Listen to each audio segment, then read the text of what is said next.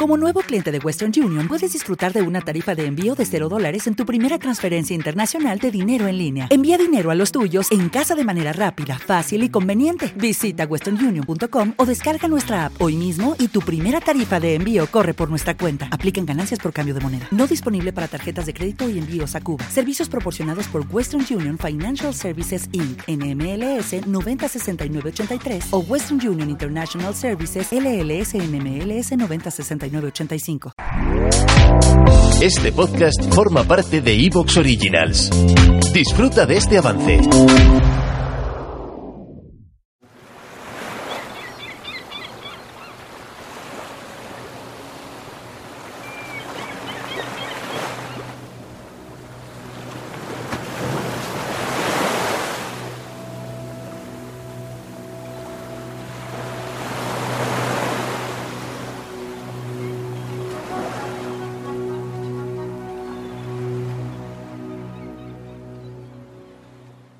¿Qué es en definitiva el mar? ¿Por qué seduce? ¿Por qué tienta?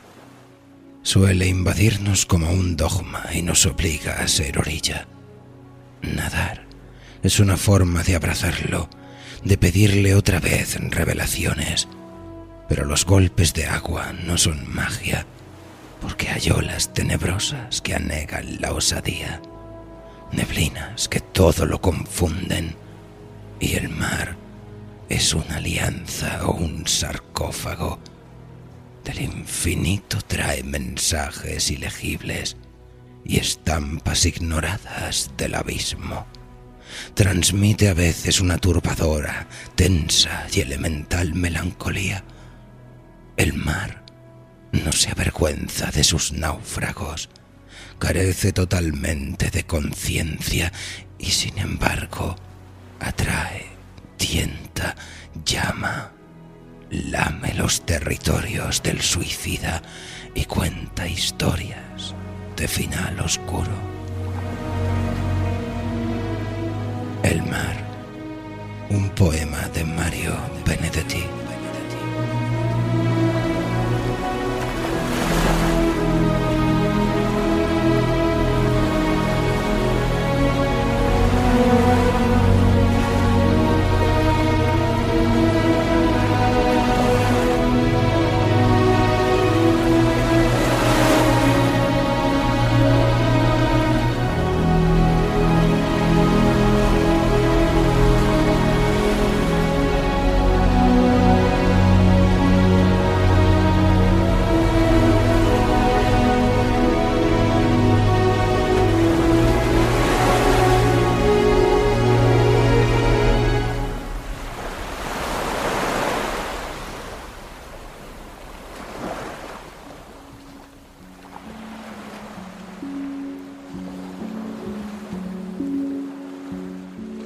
¿Qué hay en esta vasta extensión oceánica que guarda los secretos de la aurora?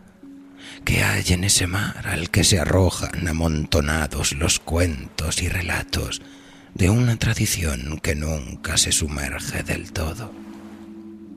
¿Será que estamos llenos de miedos y esperanzas que crujen como la madera de navíos hambrientos?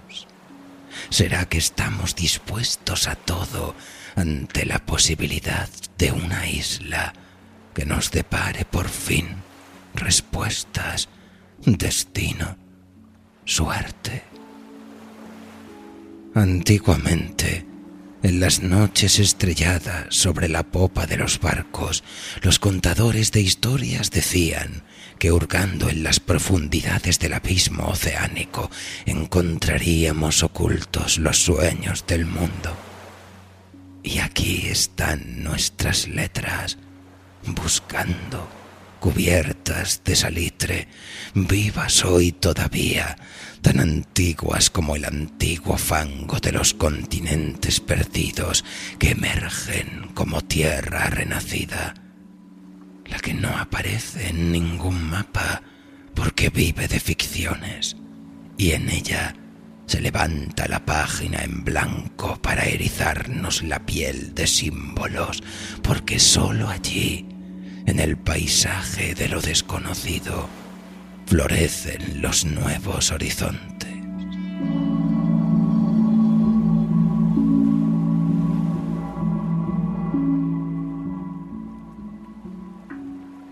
Así pues, acomódense, amigos, en su cubil favorito, apaguen las luces, enciendan una vela y prepárense para una travesía oscura entre la niebla hacia Cosmos. Un relato de Silvia Herrera para la Escuela de Imaginadores.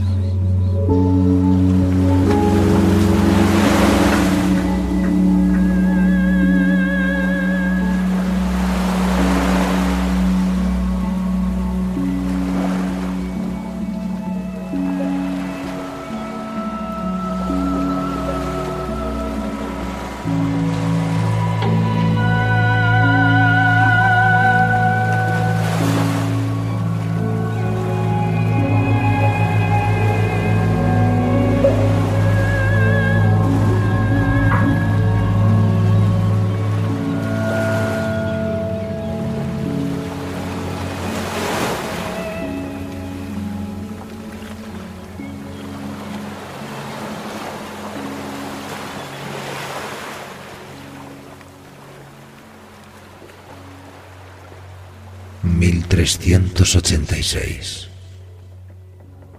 No fueron arrastrados por el viento. La tripulación quería fondear el navío allí, junto a aquella fosforescencia áurea, y cuando el vigía gritó, una montaña de oro bajo el mar, los marineros treparon por las jarcias con sus manos tostadas y uñas mugrientas, descollando el pescuezo para verla con sus propios ojos. Y lo que vieron fue una gran mancha luminosa y dorada, cuyos destellos atravesaban el agua como pequeños peces saltarines. Un viento de mudez recorrió el barco, hasta el velamen dejó de agitarse, apagándose por un momento. Los hombres, perplejos, se miraban unos a otros. En sus pupilas se reflejaba el brillo refulgente que contemplaban, un brillo que crecía llameante, abrasador, entonces las cuerdas cimbraron. La perplejidad de los rostros se fue transfigurando en risas titubeantes, y cuando se escuchó como un eco casi infinito, oro, oro. Los hombres lanzaron al aire sus gorros, que cayeron en el mar igual que gruesas gotas de sangre.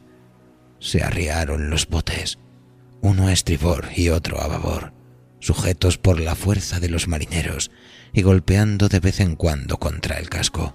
Fueron bajando hasta romper el agua con su peso. El mar los mecía con suavidad. Sin embargo, los hombres se afanaron en echar las escaleras de cuerda por la borda, lanzándolas con violencia. Después, escucharon cómo restallaban en la marea, e igual que lenguas de serpiente, caían sus puntas sobre estos.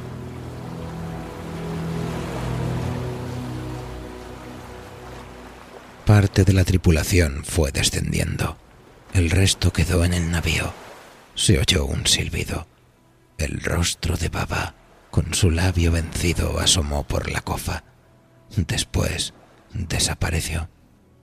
Se precipitaba por las jarcias, aunque a los hombres se les figuró que un simio zigzagueaba por ellas.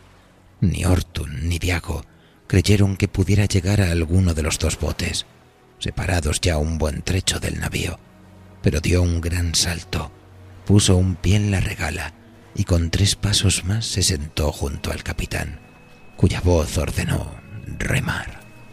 Un montón de brazos se movieron al unísono, desde la popa hasta la proa, en uno y otro bote, y con cada empuje los hombres exhalaban un gemido seco y corto. Desde la cubierta los podían escuchar se hicieron tan fuertes que cuando los marineros hundían los remos y cortaban el agua en su avance hasta la fosforescencia, algunos hacían el esfuerzo y gemían a la par. Avanzaban.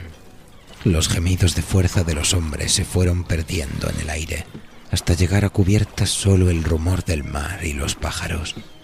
A lo lejos, la fosforescencia lanzaba su esplendor con grandes destellos urgía con su brillo a los marineros para que la alcanzaran. El capitán ya veía el oro en sus manos y se frotaba impaciente la barbilla lijosa. En cambio, en el otro bote, Ortún empezó a notar cómo se le abría un vacío en el estómago. Lo sintió del mismo modo que cuando estaba en tierra y no tenía un trozo de pan que llevarse a la boca. Y esa hambre extraña siempre arrastraba consigo una desgracia y pronto vendría.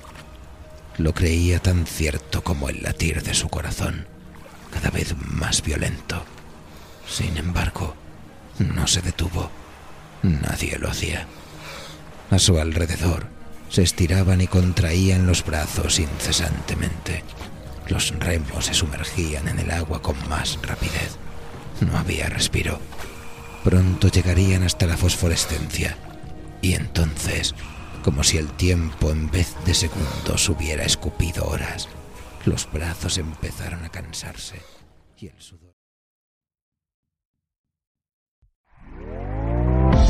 ¿Te está gustando lo que escuchas? Este podcast forma parte de Evox Originals y puedes escucharlo completo y gratis desde la aplicación de Evox. Instálala desde tu store y suscríbete a él para no perderte ningún episodio.